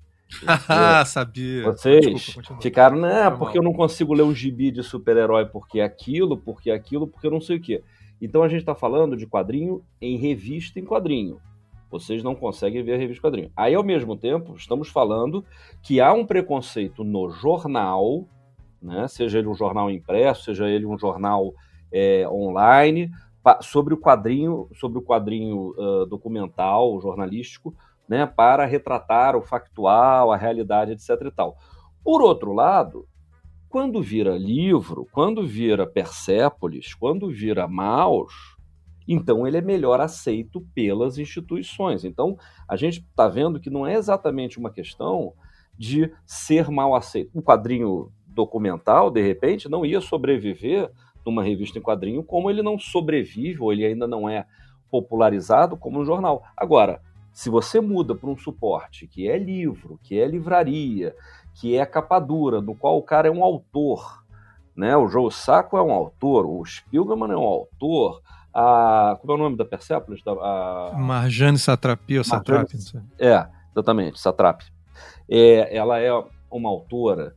Então muda a relação que você tem de aceitar a veracidade do, do a veracidade ou a qualidade do, do, do quadrinho, né? Total. Isso a gente, né? Quer dizer, é, é vendido em livraria, né? Em banca de jornal, né? Pois é, exatamente. E, e, e, aí a gente pega, por exemplo, no, no, no, no Brasil mesmo, é, você tinha o você tinha a Ebal, ela começa a publicar na década de 50, final da década de 50, aquela série é, é, Grandes Figuras da História, né? Que era, ela botava lá, os, sei lá, Machado de Assis e tudo mais, e, e, e, nos anos 60 ela começou a botar uns generais, porque você teve é, o golpe militar, então tinha, o Adolf Eisenhower tinha que fazer né, um meio uma, uma, uma coisa, e o Pedro Brant escreveu um, um artigo interessante também lá no, na Raio Laser uh, a, a, a, no, em, em, abril, agora, por conta dos 60 anos de Brasília. É, e ele pega uma, uma dessas. Uh, uma de, um desses livros que não era que não eram grandes uh, que não eram grandes figuras da história, mas era epopeia, né, era uma edição especial da epopeia, falando da construção de Brasília, né? Então você tem um, um Juscelino Kubitschek na capa e tudo mais. É uma edição do início de 59, de janeiro de 59, quer dizer, antes da inauguração. E aí você tem um misto de. Porque você não tinha uma cidade né, pronta, você não tinha fotografia daquilo ainda. Então você tem um, um, você tem muito infográfico, porque você tem ainda aqueles desenhos né, do, do, do, do as plantas e as perspectivas transformadas numa, numa quadrinização. Olha, vai ser assim, está ficando assim e tudo mais. E você tem as figuras, né? Você tem então o Niemeyer olhando para o Juscelino apontando um negócio, né? E o Lúcio Costa fazendo um desenho e enfim, então você tem uma recriação disso e era publicado em revista. Então a gente também está falando agora da questão do suporte. Quando a gente passa a ter o, o, o que eu estava falando, né, do, do, do suporte uh, do, do, celular, do tablet, né, do, do mobile, né, você passa a ter a possibilidade de ter o quadrinho documental ou jornalístico mais próximo, porque hoje a pessoa se informa no celular, entendeu? E às vezes você ficar lendo um artigo grande, você vê que o próprio jornalismo já vem mudando, né? O, o texto vem sendo é, resumido, cortado, etc e tal, não sei o quê, né? Se você passa a ter um auxílio da imagem para isso, ele melhora, entendeu? Seus preconceituosos com super-heróis. Cara, inclusive, acho que o ouvinte vai agradecer, viu? Ele não gosta muito da gente atacar os super-heróis. Ele tem toda a razão. É, a gente tem que ser Até justo Clark com isso. É jornalista, entendeu? E aí pois você... é, claro, tá tudo ali, cara. É fotojornalista. Entendeu? Tá na hora de ter um super-herói que é quadrinista jornalístico, pronto. Tem uma questão de classe aí, né? Eu acho Não, mas assim, acho importante isso, Bruno, porque é, me parece que, a, pelo menos eu estou sentindo pela, pelo que vocês estão falando, que talvez sejam a gente continuar esse processo é, que o Felipe falou muito agora, né? Também junto com você, que é essa coisa da gente estar tá cada vez mais valorizando o quadrinhos como uma linguagem legítima. Isso. É, e não, assim, embora só dizer assim, cara, ser infantil não é uma coisa que torna ela ilegítima, tá? Mas é, mas é, pelo menos diminuir esse preconceito. Fala, fala. É que o quadrinho ele tem essa característica, né? Que é o que é, a galera fica perguntando, ah, infográfica é história em quadrinhos, né? Mas, tipo, o quadrinho ele tem uma coisa que é mais poderosa, que ele é, ele é acessível, né? Acho que o Pablito comentou isso lá atrás. Por exemplo, vou pegar um, um quadrinho do Pablito para usar de exemplo, o que foi o primeiro que eu tive contato com o trabalho do Pablito, que foi o do Betinho, que é um é um porteiro assim, né? E daí tipo bem naquela foi o primeiro naquele... que eu vi também. Aí eu passei é... a seguir. Excelente. Exa exatamente, acho que foi o, um dos grandes, assim, depois eu pedi pro Pablito falar um pouco melhor, mas assim, o que eu queria comentar é, vai naquela linha de crônicas do cotidiano que o Felipe falou, né? E só que, cara, é muito bacana porque vai ter duas coisas assim que são muito difíceis de fazer com texto e no infográfico talvez ficasse muita coisa, porque assim, a história em quadrinhos do jeito que o, o formato ali que o, o Pablito encontrou, você vai conduzindo a pessoa a ver aquela história, né? Então, tipo, sei lá, meu avô era. Ele não era porteiro, mas era vigia. Eu imagino que ele seria uma pessoa que contaria aquele tipo de história, sabe? E daí ele fala, é, daí o porteiro vai falando ali, e sendo. E, tipo, ele vai mostrando que o cara é muito gente boa, uma pessoa ultra educada, né? E vai contando a história. E ele vai mostrando isso. É, os quadrinhos é, vão colocando isso na história, né? Você percebe, você puxa isso por outras coisas, né? Que não tá no texto, tá na, na expressão do personagem. E daí tem a hora que o cara começa a contar a, que o pai dele trabalhou na construção daquele prédio, que muda os tons, né? Esses são recursos básicos assim de quadrinhos, só que isso enriquece a história e te prende de uma maneira que você não consegue sair. Eu fiquei lendo depois que eu vi, assim, eu, eu, acho que eu voltei nesse quadrinho umas quatro ou cinco vezes que eu falei, o que que eu vi aqui, sabe? O que, que, aconteceu, né? E daí depois eu queria que o Pablito deixar ele falar que eu vi que você imprimiu, né, e levou pro Betinho, tem uma foto dele com coisa, achei bem massa. Se você puder contar um pouco dessa uh, desse sim, quadrinho. Sim. Uh, esse quadrinho faz parte de um, de um projeto de entrevistas em Porto Alegre, que que quando eu fazia aqui em Alvorada as entrevistas, é, a conversa durava uma hora, assim, mais ou menos. Uhum. Daí, agora em Porto Alegre, antes da pandemia, né? Uh, o objetivo era passar, viver alguma coisa com, com o entrevistado. E com o Betinho, eu, o que eu vivi foi ele me levar até o, a parte mais alta do prédio para ver a vista da cidade, sabe? Uhum. E é, e é isso, assim, o que, o que eu fiz no quadrinho foi quadrinizar as palavras dele, sabe? Eu não escrevo nada, nada meu, assim, sabe? Pessoal. O que eu faço é são recortes, assim. Eu gravo a fala dele, uh, transcrevo e daí vou, vou montando dentro do formato que eu tenho, sabe? Aham. Uhum. E e esse é o meu, meu processo. Uma coisa a te perguntar, uhum. aproveitar com isso, porque é, é, muito interessante a maneira como você conta essa uhum. história, porque você você usa é, quase um pouco técnicas de, de, de documentário, assim, né? Onde você. É. é. uma coisa que a infografia não tem. A infografia ela é muito não linear, assim. E você é uma história, como é uma história em quadrinho, né? você vai sempre caminhando, né? Sempre o começo, meio e fim.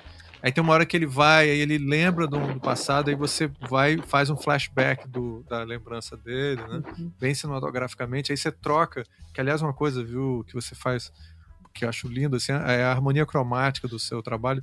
Você meio que reconhece cada história em quadrinho pela harmonia. Você muda a harmonia cromática para é. cada historinha que você faz, assim, que é uma coisa que, infelizmente, nem todos os desenhos de quadrinhos são, são bons nisso, assim, porque quadrinhos é muito preto e branco e tal, aí o pessoal às vezes não é. E é muito legal. Aí você muda o tom, né? Aí volta de novo para coisa. E é, quando chega no final, você vai mudando a, a, narrativa, onde você vai começando a mostrar o que é que o, o, o personagem, o Betinho, né, isso, tá vendo, né? E aí termina com a grande cena para mostrar a conclusão, né? Que é a gente vê a cidade inteira, né? Pelo ponto de vista dele. É, é muito interessante porque você tá, você, tá, você não não é uma coisa que fica assim, só um baltão de balãozinho conversando, sabe? Você vai mudando o ponto de vista da história. É muito cinematográfico. Assim. É, eu... Eu, é... sim, sim. Eu tento passar, eu tento passar aquilo que, que eu vi, sabe? Eu tento. Porque é isso que é legal, assim, sabe? É isso que eu me apaixono pelo. Sou apaixonado pelo jornalismo, essa possibilidade de tu viver uh, sabe, conhecer outras pessoas, viver essas experiências. Para mim é como se eu estivesse viajando, sabe, para outro país. Quando eu, quando eu converso, assim, com, quando eu faço as entrevistas. E. né, tu quer falar? Eu ia te, faz, te fazer uma pergunta que eu ia te fazer, uhum. que é o seguinte: olhando o teu, teu, teu, o teu Instagram, no começo você botava muitos desenhos de aquarela, né? Sim, é, bem antes. Be, aliás, belíssimo. Uhum. É, e são belíssimos desenhos, são muito bons. Assim. Por que, que você optou pela a linguagem. Que, e o teu desenho não era. O seu desenho tem uma. Tem, é, é bem sintético, mas ele ele foi ficando mais sintético, né? Porque no início o teu desenho era, era era um pouco mais detalhado e tal. Por que, que você optou pelo desenho mais sintético para fazer quadrinhos? Tem uma razão? E deixa eu te perguntar. Eu faço um... perguntas que não tem resposta. Deixa eu te aproveitar e perguntar uma outra coisa. Você, você, você é, fotografa os seus entrevistados uhum. ou você rascunha e utiliza aquilo de meio de memória? Tá. Uh, Tá, são três perguntas que eu lembrei, uma que o Ancaro tinha me feito também antes. Isso. A gente tá metralhando, coitado. Mas vai, vai, vai, no, vai no teu tempo que a gente, a gente refaz qualquer coisa. É que ele perguntas. falou que ele é tímido, aí a gente tem que...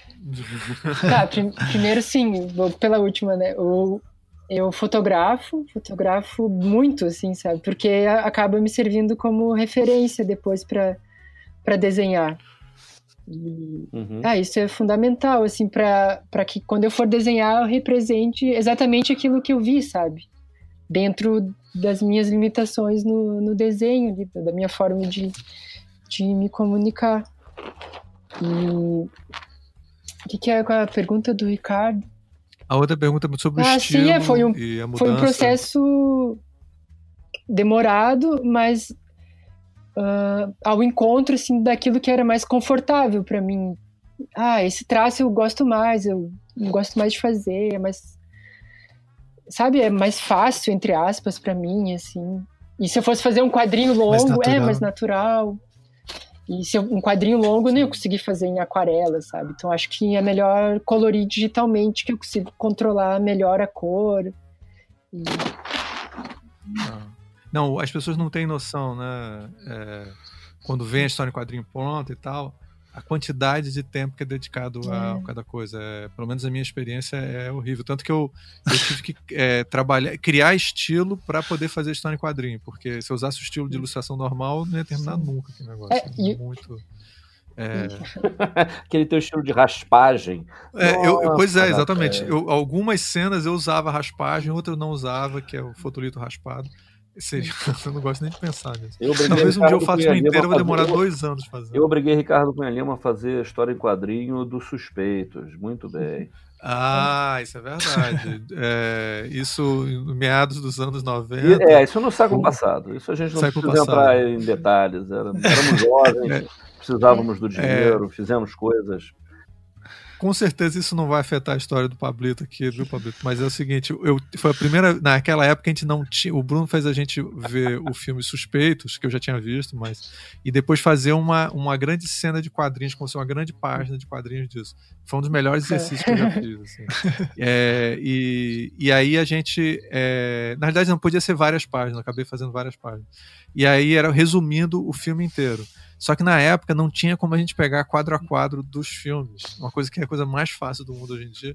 Cara, eu, gastei uma fortuna. É, assim, na época, para mim, era muito dinheiro. Arranjando um cara que, é, que conseguisse copiar quadro a quadro de algumas cenas do filme poder desenhar. É, foi, foi punk, cara. Uma experiência bem legal. É, desculpa aí, foi o um momento. Mudou o seu, seu caráter, tá vendo? Olha só. Mudou meu caráter. Eu passei a ser um cara mais chorão. Assim. Eu tanto que encontrei o Bruno, eu falei, Bruno, você sabe quanto custou? Eu falei, professor Bruno, você sabe quanto custou esse trabalho? Manda ele pagar em euro agora, Ah, pois é, agora vamos fazer o ajuste depois de 30 anos, 25 anos.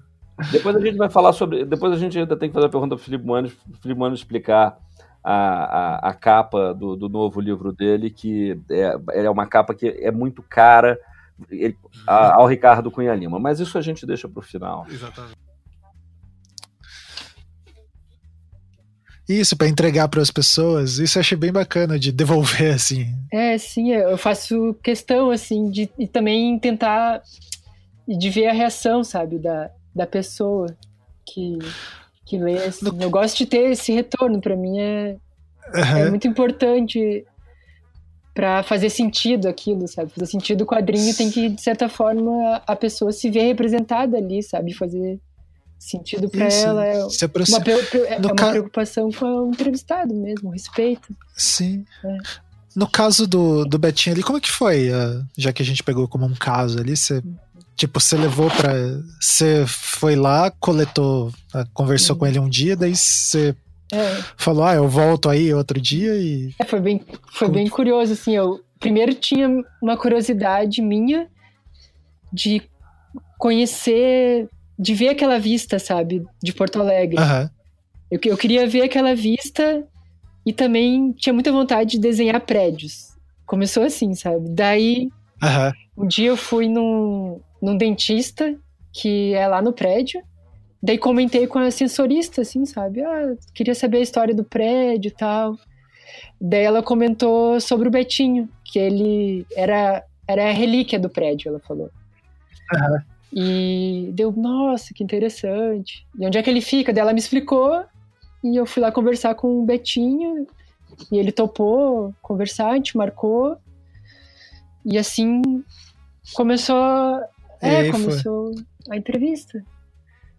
Daí foi, acho que durou uns, umas três horas a entrevista. Daí depois foi dois meses para terminar o quadrinho. Ah, entendi. Foi teve um prazo estendido. É, assim. é, durou três horas, assim, a entrevista, depois demora. É, geralmente demora dois meses para essas entrevistas que são um pouquinho mais longas. Uhum. Ah, e, e, qual foi a cara dele a hora que ele viu, assim? Tipo... ele ficou, ficou.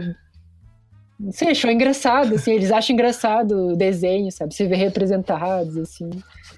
Gostou uhum. bastante. Uhum. Muito interessante. Foi legal, é legal que daí acontece de várias pessoas que leem a história demonstrar carinho, sabe? Ah, olha, vi tua história, que legal, Betinho. E fazem declarações. Acho que isso ah. acaba tocando mais eles, assim, sabe? Esse retorno que de quem lê. Ô, Fabrício, deixa eu te fazer uma pergunta em cima de uma coisa que o Bruno perguntou e que você falou sobre a questão da fotografia, né? De você fotografar é, os uhum. teus personagens. É, o, o, o Joe Saco perguntaram a mesma coisa para ele, né? É, Priscas Eras. E ele falou duas coisas é, interessantes. Uma, que ele fotografa de fato, uhum. né? E que ele não. Ele hoje, quer dizer, ele leva dois anos para fazer um livro daquele, então ele pega, faz toda a pesquisa no lugar, depois ele volta para casa e lá ele começa a, a, desenhar, né? E a coisa demora tanto, quer dizer, ele o, o processo de apuração dele é tão demorado que ele já nem olha mais as fotos que ele desenha de memória. Né? Depois de muito tempo desenhando, ele já não desenha mais, ele, ele acaba fazendo de memória. Mas ele falou uma coisa que eu achei bem interessante, queria saber o que você acha disso, queria saber como é o teu processo de trabalho é, nesse sentido, com a questão da fotografia. Ele diz que ele só fotografa os personagens depois que ele faz toda a parte de apuração jornalística, porque ele acha que se ele bater a foto antes, ele pode intimidar o personagem. Então ele pega, ele só vai anotando as coisas, grava áudio, enfim, ele faz toda a parte jornalística antes e no final, quando ele está quase se despedindo, ele pede para fotografar é, para ter uma referência, mas para que a fotografia não intimide a entrevista. Você acha legal isso? Concorda? Você faz a mesma coisa? Como é que você é, lida com isso?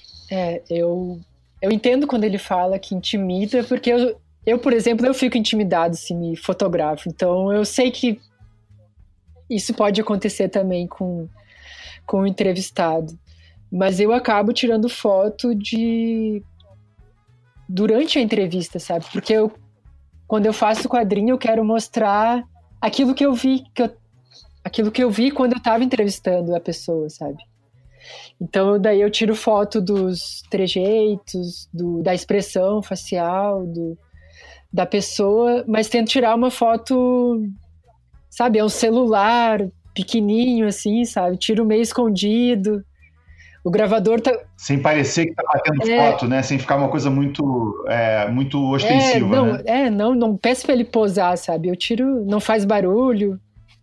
E o gravador também ele fica meio escondido, assim.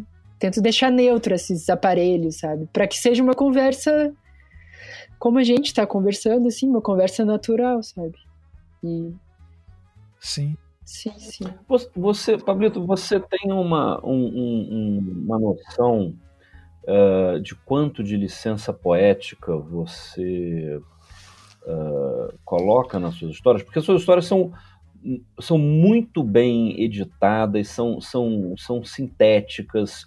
É, como você falou, entrevistas que duram uma hora, você consegue sintetizar aquilo tanto graficamente quanto uh, no texto, é uma coisa agradável de se ler uh, no, no, celular, por exemplo, né? quer dizer, no, no, espaço restrito da tela. Você, você, você uh, sintetiza personagens, histórias, ou você, enfim, como é que, como é, que é essa questão? Estou pensando na questão da licença poética, que quando você tem uma graphic novel, dois anos para fazer uma história, e tudo mais, né? A lá Joe Saco, você pode botar muita coisa e tudo mais. Agora, você tem 10 quadros limitados do, do, do Instagram. Você tem, às vezes, histórias complexas, aquela história uh, sobre, sobre aquele espaço de acolhimento da, da, da, dos, da, das famílias, das mulheres indígenas, né, que vem isso, né, que é uma história complexa, com, com vai, você pega a referência, você conta aquilo tudo ali, bota o menino brincando com, lutando com os bonecos. Aqui é o Homem-Aranha brincando, lutando contra o Thanos, mamãe. Quer dizer, tem um espaço ali que você não está fazendo uma coisa seca, né? Dizendo assim, não, a história é essa, né? Não é, é um, tem um tem toda um, um, uma coisa gostosa de ler a história, de estar de, de, de tá participando ali daquela conversa quanto você joga de licença poética, de... É, eu acho que tem um espaço para licença poética, mas ele é, ele é pequeno, assim. Por exemplo, nessa história da, da Alice, o, o, a, o filho dela uhum. realmente estava brincando com Homem-Aranha lá e com Thanos no celular. Isso é, foi uma coisa que aconteceu e eu achei bonita, assim, sabe? Para mostrar um lado familiar naquela história e achei que seria importante, sabe, para gerar empatia no leitor.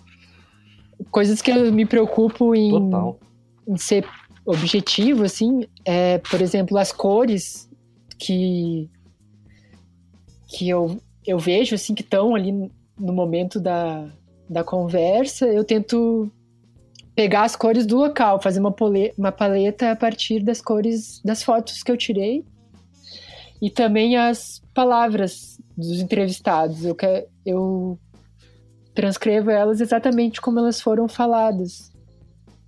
Mas um exemplo. Uhum. Um, é, mais um, tá, um exemplo é, desculpa, de licença fala. poética, por exemplo, é o último quadro da história do Betinho, que ele tá escorado, sabe? Por exemplo, ele não estava escorado com os dois braços. Ele estava escorado com um braço. Sabe? Daí, pra ficar mais assim, acho que gerar um pouquinho mais de drama, assim, achei que ia ficar mais bonito, eu botei os dois braços. Mas a fala é dele, tudo. Sabe? É, mas, mas convenhamos, você trabalhou em jornal, você sabe que os jornalistas não se preocupam tanto assim com objetividade, quantidade de liberdade poética que as pessoas tomam né, editando ah, as sim, entrevistas sim. é gigantesca, né? A gente sabe que...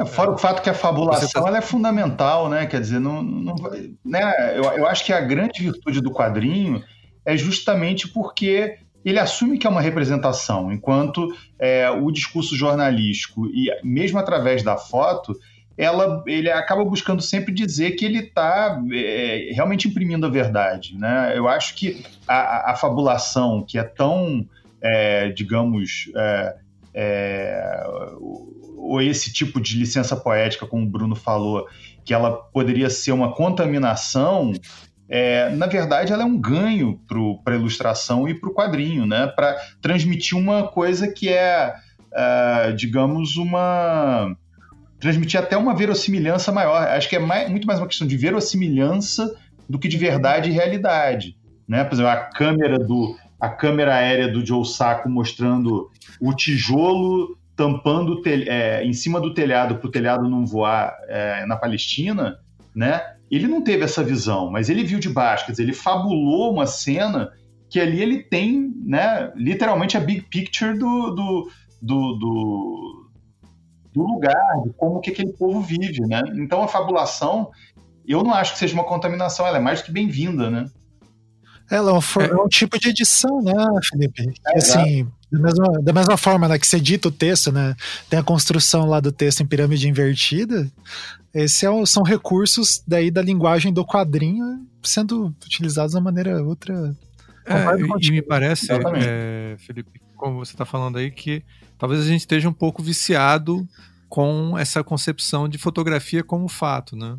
O que Exatamente. é uma coisa, como você falou mais cedo, muito discutível, porque você vai, ah não, se é real, então cadê a foto disso? A realidade, infelizmente, como você falou bem, não, não tem, não tem como fotografar a realidade. Né? Não, eu e... sei que as pessoas é esquisito dizer é... isso, mas não dá para fotografar. E olha que doido, Ricardo. Hoje em dia isso tá entrando em colapso com a ideia do deepfake, né? Que até vídeo, Sim, voz e claro. tal. Ninguém sabe se esse podcast não foi todo saído da minha cabeça e eu só anulei a voz de vocês. Ninguém sabe se esse podcast foi editado para. Mas é aquilo que você estava falando sobre, sobre, sobre a imagem uh, sobre, sobre a decadência da, da veracidade da imagem, da fotografia. Né? Hoje, nem o vídeo, né? ele, ele, ele vai. Você tem edição, você tem é, todo, todo esse formato e, e, e coisas baratas. O deepfake ele é um software que você consegue fazer isso, quer dizer, né, não é não é aquela filmagem do Kubrick fazendo o homem posar na lua, que na é uma coisa muito complicada. Hoje você faz isso facinho, facinho entendeu?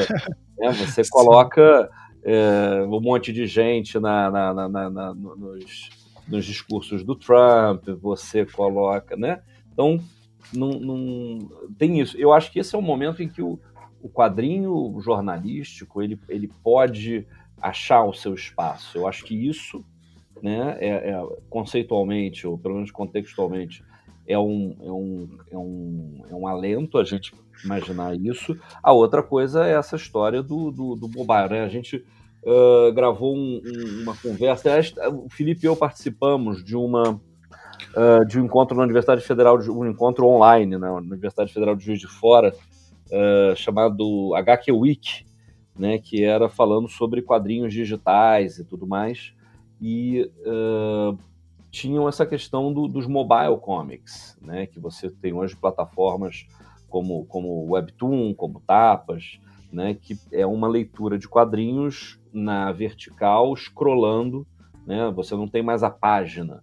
Então, você tem nesse, nesse formato do celular uma possibilidade é, é muito poderosa para o estímulo de um quadrinho, como, por exemplo, do Pablito entendeu? Que agora, Pablito, num, num, num, num mobile comics, num webtoon desses, você não tem só 10 quadros. Você pode ir scrollando, scrollando, scrollando, entendeu? E, e, a produção, ela não é muito diferente da produção que você faz, né? Desenhando, digitalizando. Você, você, você desenha à mão ou você já desenha digital? Hum, eu desenho à mão primeiro. Escaneia. Isso, daí passo no nanquim, daí escaneio. Sim, sim. Daí, daí eu colorizo no computador. Daí. É muito bom. Até porque desenhar digital também é a mão, né, Bruno Porto? ah, garoto. É verdade. verdade. É, é utilizando. A pergunta a que ninguém quer. Designer precisa saber desenhar. Designer desenham. É só para aquele post de 10, de, de, de, de 4 anos de designer precisa saber desenhar. É, já tem mais de 10 mil é, downloads. É, tá. Não chegamos lá, mas estamos chegando, quase oh, lá. Deus. Gente, com essa fala do Bruno, acho que foi excelente. Acho que podemos já fazer o fechamento. Eu queria é, convidar vocês só a fazerem um jabazinho no final, para o pessoal poder acompanhar as coisas maravilhosas de vocês. É, é, claro que a gente vai começar com o Pablito, para o pessoal saber como é que. A gente já deu várias dicas, mas eu quero que você aprofunde essas dicas para as pessoas conhecerem o seu trabalho maravilhoso. Fala do Catarse. tá bom. Obrigado, obrigado pela conversa aí, gente. Uh, Prazer foi nosso. Achei muito legal o tema. Então tá, onde eu tô nas, nas redes sociais? Tem, quem quiser olhar meu, meus quadrinhos, tem no Instagram, que é Pablito Underline Aguiar. Uh, eu também tenho um site onde eu, eu coloco todas as minhas entrevistas que eu fiz até hoje, que é pablitoaguiar.com.br. E eu tô com catarse e assinaturas também, que é para que eu possa continuar fazendo essas entrevistas em quadrinhos, que exige bastante tempo né, e dedicação, que é catarse.me barra entrevistas do Pablito. Perfeito. Então passo aqui agora para o Felipe Moanes. Felipe, faz um, faz aí, tem jabás importantes, tá? O, o, alguém jogou no ar aí uma coisa.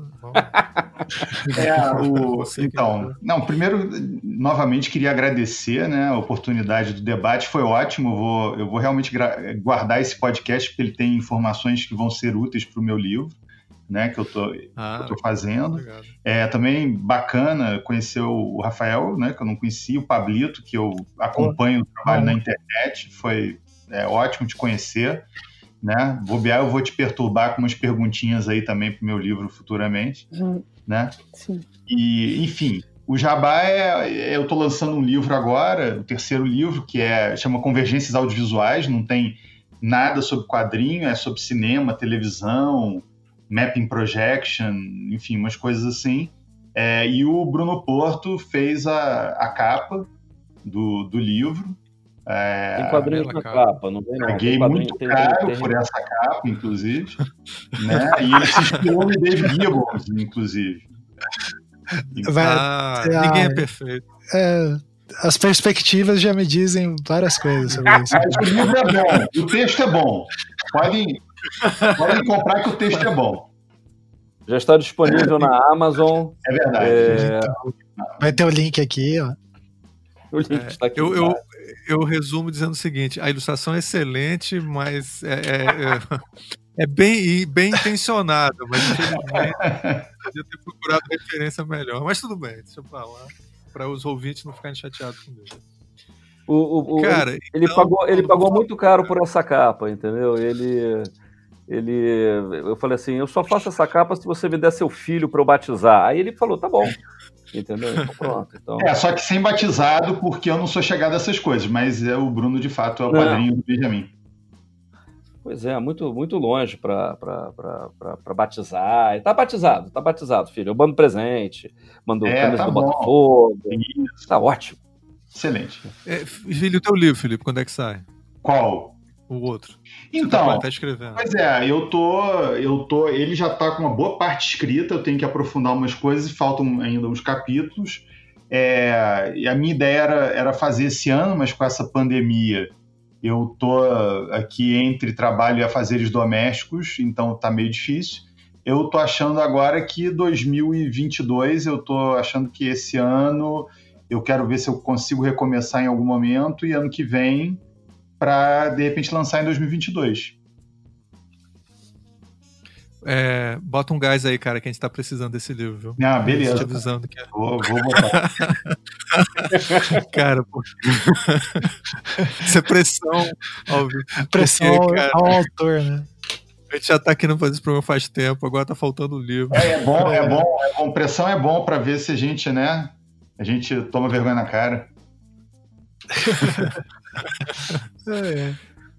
Bem, cara, acho que a gente tem um, temos um programa aí, cara. Um programa temos um programa, exatamente. Eu queria agradecer aí a presença de... Posso deixar uma dica bibliográfica? Claro, por, por, favor. É, tem um livro uh, que foi publicado pela Criativo. É... Deixa eu ver se, eu, se tem aqui a data. Obviamente tem aqui a data. Em 2016, foi quando o Pablito começou a trabalhar com, com esses quadrinhos jornalísticos, é, chama-se Enquadrando Real. Tá? É, são ensaios sobre quadrinhos uh, biográficos, históricos, jornalísticos. Uh, ele foi organizado pelo, pelo Valdomiro Vergueiro, pelo Paulo Ramos e pelo Nobu Shinen. E tem. São, são, e, e realmente, assim, é um. Que eu, que eu saiba, é um dos. Do, talvez o único livro em português que lide desse, desse, com desses assuntos, digamos, de uma, de uma maneira mais ampla. Né? E aí, de novo, como é uma coletânea, uh, ele tem diferentes pontos de vistas, etc. e tal.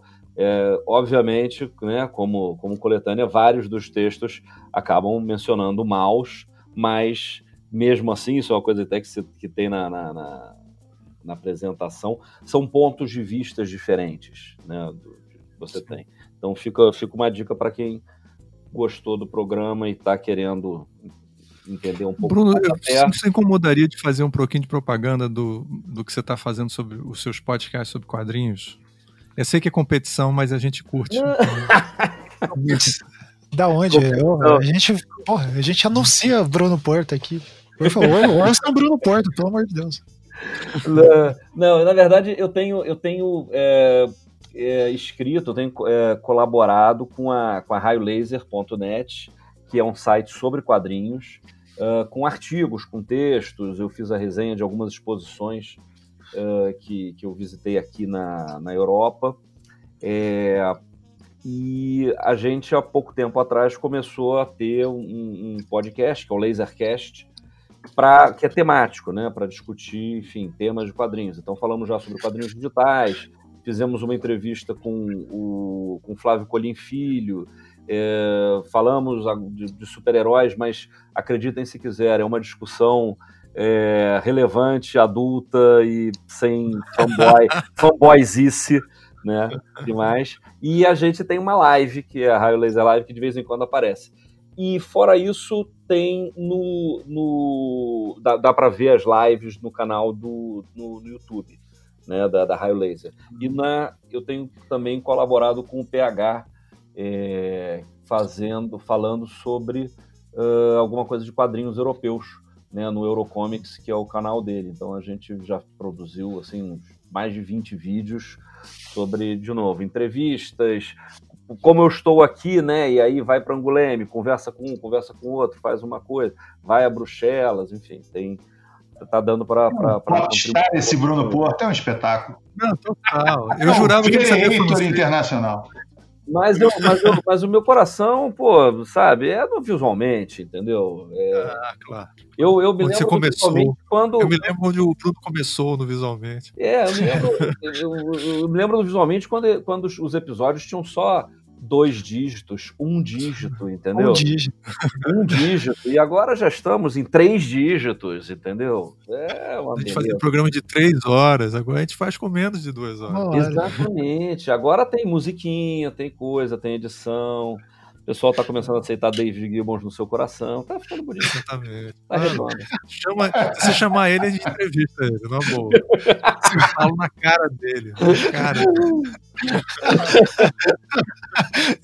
Tô Mr. David tu é o cara mais cagão do mundo, tá entendendo? Você tem que dar graças a Deus o Alan Moore todos os dias quando você acorda de manhã. ah, é. Mas é, um prazer, eu, então é um prazer estar aqui com vocês, rapazes. É, prazer imenso. Eu queria agradecer muito. muito Cara, queria agradecer muito o Bruno, o Felipe e, cara, pô, conhecer o Pablito aqui foi, foi especial, ah, cara. Valeu, Parabéns valeu, pelo trabalho. Obrigado pelo convite. E, é, e eu... agradecer o Ancara por ter essa ideia brilhante. Fala aí. Pô, André, ideia brilhante, nada, só taco coisas. É, não, mas é uma coisa assim, é, é porque é muito por influência do Ricardo também, de ficar puxando essas coisas do, de outros tipos de quadrinho, né? É, é, para estudar, tem assim, a teoria do eu queria que tivesse um livro assim chamado Teoria Geral, existe, né? Tá, tem vários livros sobre teoria de quadrinhos, né? Mas um teoria geral do quadrinho, porque cara, lá responde várias coisas de design, de infografia. Então tem, a gente tem muito a aprender e eu acho que a primeira barreira, foi legal que a gente tocou nisso, nesse tópico em vários temas aqui, é, o quadrinho, apesar desse nome Inho, ele é, uma, é um gênero narrativo é, por excelência, tem linguagem própria e várias oportunidades aí de ação nele. Eu espero que tenha, isso tenha ficado claro no episódio. E por favor, né? Vai ter milhões de links nesse programa. É, valorizem aí a, a hora link e acessem esses links aí. E é isso. Vamos partir pro tchau geral aí? Pro nosso tchau aí. Gente, no final a gente dá tchau, tá? É. então, vamos lá. Tchau, tchau, tchau, tchau, tchau, tchau. Boa noite.